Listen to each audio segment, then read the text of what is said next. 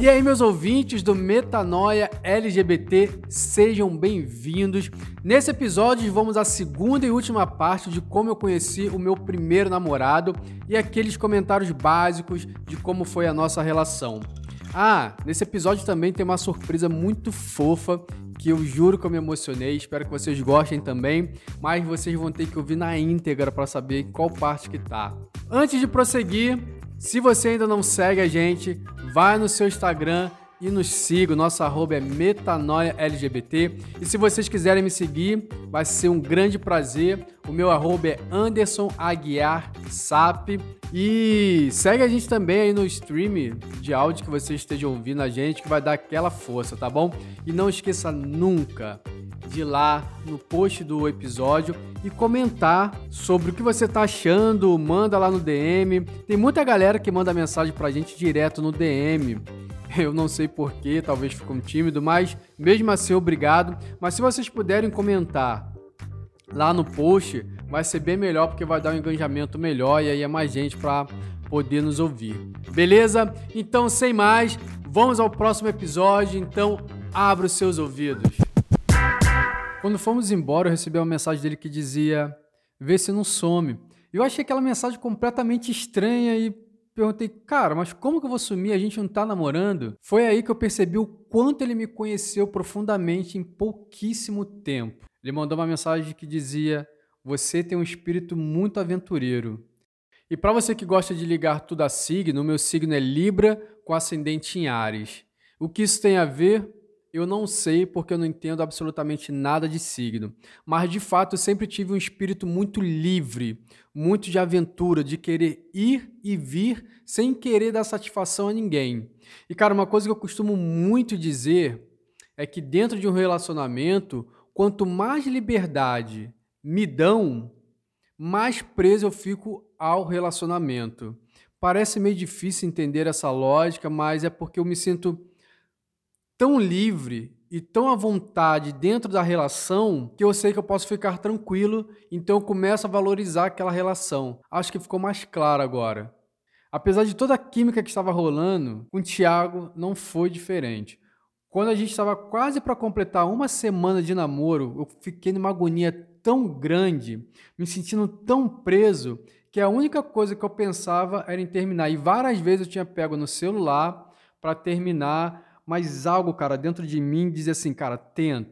E aí eu fui forçando, eu juro que eu forcei essa semana até o final. Durante toda essa primeira semana, eu lembro que nós nos vimos todos os dias. Como eu trabalhava perto da casa dele, eu saía do trabalho e sempre dava uma passada lá. E nesse dia que completamos uma semana, eu lembro como se fosse hoje. Eu saí do trabalho, fui para a casa dele, já era noite, ele estava sozinho em casa, e a gente estava bem parado ali na sala, em pé, no escuro, a única luz que entrava era a luz da rua.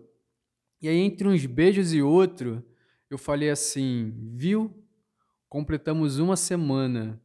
Aí ele meio que sorrindo falou: É, e você não correu. Cara, eu tava tão feliz por estar ali naquele momento que eu não consigo descrever. Não só porque eu estava namorando, porque estava com, com um cara legal, mas porque eu estava quebrando um, um medo que eu tinha, que era de namoro. Então eu estava realmente tentando levar alguma coisa séria. Pode parecer clichê o que eu vou falar para vocês agora, mas realmente era o que eu sentia muito na época. O Tiago era o cara perfeito. Não por ele estar sendo meu primeiro namorado, mas porque eu vi um cuidado dele comigo. Ele tinha uma preocupação de saber se eu estava chegando do trabalho para fazer a janta e nunca era qualquer janta, era sempre o que eu gostava de comer. E claro que às vezes eu chegava do trabalho lá na casa dele, ele estava super cansado e falava: Cara, hoje eu não fiz nada. E eu, cara, não tem problema. E a gente ia para a cozinha, a gente cozinhava junto. Isso era muito legal. Daí vocês vão falar: Ah, mas isso era porque era tudo no início e tal. Não, cara. Não é porque até hoje, se eu falar que eu vou visitar ele, alguma coisa assim, quando a gente marca, sempre tem aquela preocupação de um agradar o outro. Pô, vamos aonde, ver onde é melhor para você, você quer comer aonde. Sempre tivemos essa preocupação um com o outro e isso é até hoje. E cara, sem sacanagem nenhuma, no primeiro mês de namoro, todos os dias nós dormimos juntos. E assim que eu apresentei ele à minha mãe, minha mãe ficou literalmente apaixonada pelo Tiago. Disse assim: Nossa, bonito ele, né? Ele não tem uma irmã para te apresentar, não? Eu falei assim: Tem, mas é casada. E eu pensei: Que bom que acha ele bonito, porque ele está comigo. E minha mãe se dava super bem com ele, minha irmã já não tanto, porque os dois têm uma personalidade muito forte. O Thiago é o tipo do cara que conversa de tudo, tem opinião sobre tudo, às vezes chega até a ser chato por causa disso, porque ele sempre quer estar certo. Mas e minha irmã também é outra que também quer sempre estar certa, então os dois acabavam discutindo muito e eu ficava só ali de plateia rindo. Ah, e por falar do dia que ele conheceu minha mãe, cara, eu acabei lembrando do dia que eu conheci a mãe dele, que não foi uma situação muito confortável para mim. Vou interromper um pouquinho a narrativa para esse parênteses. A gente ia ido para uma balada. Nesse dia da balada foi eu, foi o Thiago, foi minha irmã, meu cunhado, que na época era namorado da minha irmã, alguns outros amigos. A gente foi para uma balada hétero no centro do Rio. Cara, eu sou muito fraco para bebida. Tipo, uma cerveja já começa a me derrubar. E eu odeio cerveja, não me julguem por isso. Mas eu odeio cerveja. E aí, o que eu bebi foi caipirinha, porque é docinho e tal. E para quem já é fraco com cerveja, imagina para uma caipirinha. Duas caipirinhas três caipirinhas, quatro caipirinhas, meu, eu já fiquei muito doido. E a noite não tinha nem acabado. Eu queria muito ir embora, só que eu ia acabar estragando o rolê de todo mundo. Como o Thiago morava perto do centro e a balada era no centro, acabei indo para casa dele e ele me levou embora para casa. Cara, a única coisa que eu lembro foi saindo da boate. Dali para frente eu não lembro de absolutamente mais nada. E aí no dia seguinte eu acordo com uma dor de cabeça, mas eu acordo com alguém batendo na porta do quarto, falando: Tiago, abre essa porta, senão eu vou abrir. Tiago, abre essa porta. Aí eu cutuquei o Tiago e falei assim: Tiago, tem alguém batendo na porta. Ele falou assim: é minha mãe. Eu falei assim: o que, sua mãe? Aí que eu fui descobrir que na verdade ele não morava literalmente sozinho. A mãe dele ficava muito mais na casa do namorado dela e de vez em quando aparecia lá, lá na casa. Cara, eu entrei num pânico que vocês não têm noção. Porque era o primeiro. Vamos botar entre parênteses, né? Era o primeiro adulto que estava sabendo de mim. Porque mãe de ninguém sabia de mim. Só quem sabia eram os meus amigos. Então, cara, eu entrei num desespero. E nisso de entrar de desespero, ela falando que ia entrar no quarto, eu olhei para debaixo do lençol e vi que eu tava pelado. Aí eu parei assim, demorando a raciocinar, falei assim, cara, eu tô pelado. falei, Tiago, eu tô pelado.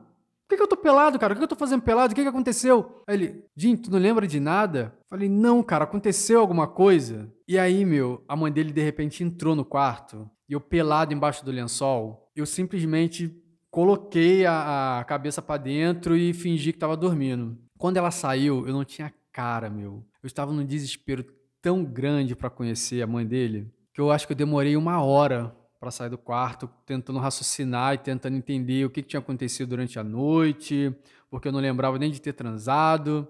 Aí finalmente eu saí do quarto, conheci a mãe dele e, cara, foi uma completa surpresa para mim, porque a mãe dele era sensacional. E pra gente da comunidade LGBTQIA+, cara, a mãe dele seria uma mãe, seria o tipo de mãe que muitos caras gostariam de ter. Porque a mãe dele, às vezes, olhava pra gente e falava: Vocês quase não se beijam, por que, que vocês não se beijam? Vão namorar, menino, não fica preocupado comigo aqui não, namorem. E quantas e quantas vezes nós estávamos transando embaixo do lençol, ela entrava de surpresa no quarto, ou aparecia assim na sala, pulava em cima da gente, falando: Ai, vocês são tão bonitinhos e a gente ali fingindo com maior cara de pau, que só tava abraçado, ninguém tava pelado embaixo da coberta. E ela querendo um abraço e tal. E sempre que eu ia na casa dela, ela fazia questão de fazer pudim, porque é o doce que eu mais gosto. Fica aí a dica, hein? Bom, voltando à narrativa, o Tiago era ciumento. E aí, por conta disso, eu acabava usando esse ciúme a meu favor. E quando a gente estava completando um mês, eu resolvi comemorar. Pô, cara, meu primeiro namoro. Finalmente eu tinha completado mais de uma semana, que eu nunca tinha conseguido isso. Então, para na minha cabeça, cara, tinha que ser em grande estilo. Aí eu sondei ele mais ou menos do que, que ele gostava, o que, que ele tinha vontade de fazer e tal. E aí ele falou que tinha muita vontade de comer fundi de chocolate. Aí no dia que a gente completou um mês, eu chamei ele para a gente comemorar indo no cinema. E aí marquei um horário com ele e de propósito eu cheguei bem atrasado nesse dia. Porque eu fiquei procurando as coisas no mercado, no centro da cidade, procurando a bendita de uma panela de fundir, que era difícil de achar, e as coisas para poder fazer o fundir de chocolate. Aí comprei tudo, levei na casa de um amigo meu, deixei tudo lá e fomos ver o filme. Aí quando eu vi o Thiago nesse dia, ele estava cheio de raiva porque eu tinha chegado atrasado, a gente já tinha perdido uma sessão do filme. Só que na cabeça dele nós já tínhamos perdido essa sessão. Na minha estava tudo conforme planejado. E aí eu tive que aturar ele com raiva durante o filme todo. E durante o filme eu fiquei trocando mensagem com com meu amigo que se chama que se chama Jefferson. E a gente ficou trocando mensagem direto para saber como é que estava o andamento das coisas, ele tirando dúvida. E eu tinha pego a chave do apartamento do Tiago e escondido num lugar para quando o Jefferson chegasse lá, pegar entrar no apartamento e preparar tudo para mim. Eu tinha explicado para ele exatamente do que eu queria. E quando o filme acabou, voltamos para casa tendo uma discussão do, do porquê que eu tava mandando tanta mensagem assim pro Jefferson. E cara, eu dava uma desculpa tão tosca que ele ficava com mais ciúme ainda do que eu falava. Quando ele entrou no apartamento, cara, ele ficou completamente incrédulo. Cara, foi muito maneiro ver a cara de surpresa dele, porque, tipo, ele tava tentando raciocinar como que a gente saiu, alguém entrou na casa dele, montou aquilo tudo, como que eu tinha feito, ele não tava acreditando no que tava vendo. E assim como na maioria dos apartamentos, quando você entra pela porta entre a parede da cozinha, né, você entrava na sala e do lado direito tinha uma mesa de vidro. Em cima da mesa, eu tinha pedido para colocar as duas velas altas, aí tinha o balde de gelo com prosecco, a panela de fundir já acesa, ali aquecendo o chocolate, e a bandeja de fruta. Um cartão e um incenso que ele gostava muito, que se eu não me engano o nome do incenso era Dama da Noite. Depois que a ficha dele meio que caiu, eu olhei para ele e falei assim: "Feliz o mês de namoro". A gente beijou, comeu, transamos e ficamos rindo muito da crise de ciúme que ele deu durante esse tempo todo que estava sendo preparado as coisas. Cara, e vocês acham que para por aí? Não, não para por aí. Eu vejo vários casais hoje em dia discutindo para saber quem é melhor que o outro, querendo se sobressair, ser melhor em tudo. A gente tinha uma discussão, uma certa disputa, só que era uma disputa mais saudável. A gente sempre disputava quem fazia a melhor surpresa, mas não para desqualificar a surpresa que o outro fala assim, olha, eu consigo fazer uma surpresa melhor que você. Não, mas era simplesmente uma disputa de demonstrar que, olha, cara, eu gosto mais de você. Olha, eu gosto mais de você ainda. E a gente sempre ficava fazendo essa disputa, então a, a nossa briga era sempre para agradar. Então a gente viajou bastante, a gente fez bastante surpresas um para o outro, realizamos os desejos um do outro muitas vezes nos abstemos, nos doamos muitas vezes, e isso foi tornando muito sadio durante o tempo todo. Já que eu mencionei viagem, cara, eu acabei lembrando de uma parada que a gente passou numa das viagens que a gente fez, que foi para Penedo. Para quem não conhece, Penedo é uma cidade do interior do estado do Rio, que é uma região muito fria. E nós fomos justamente no inverno.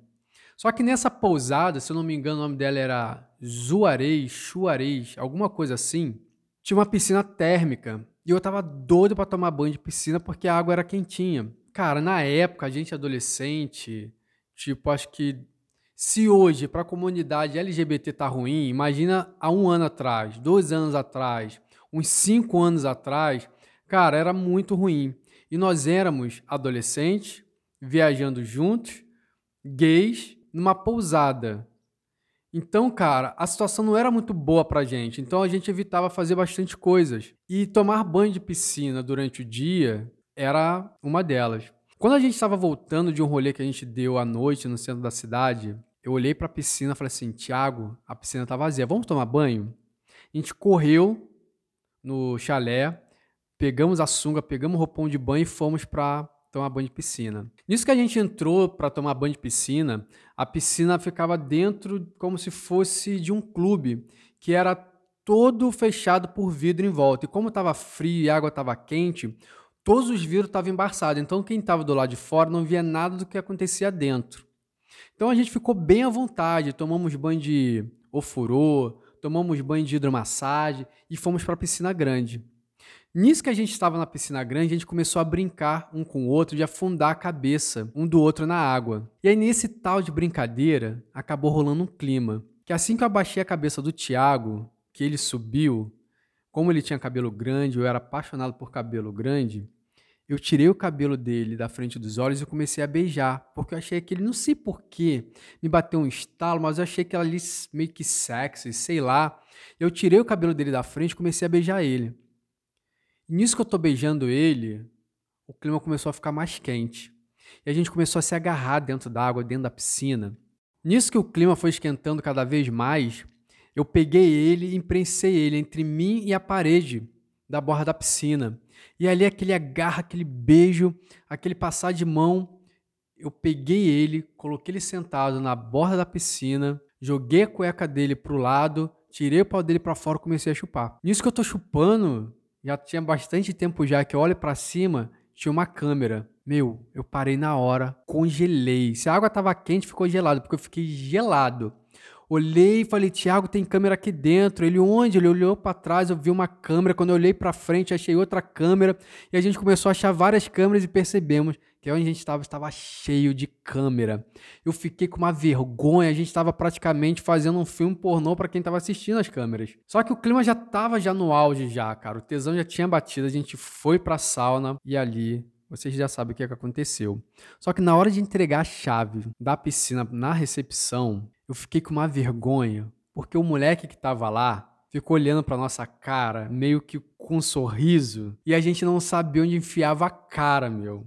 A gente entregou lá correndo, fomos rindo até o chalé, rindo pra caramba, no meio de um frio da porra que tava aquele lugar.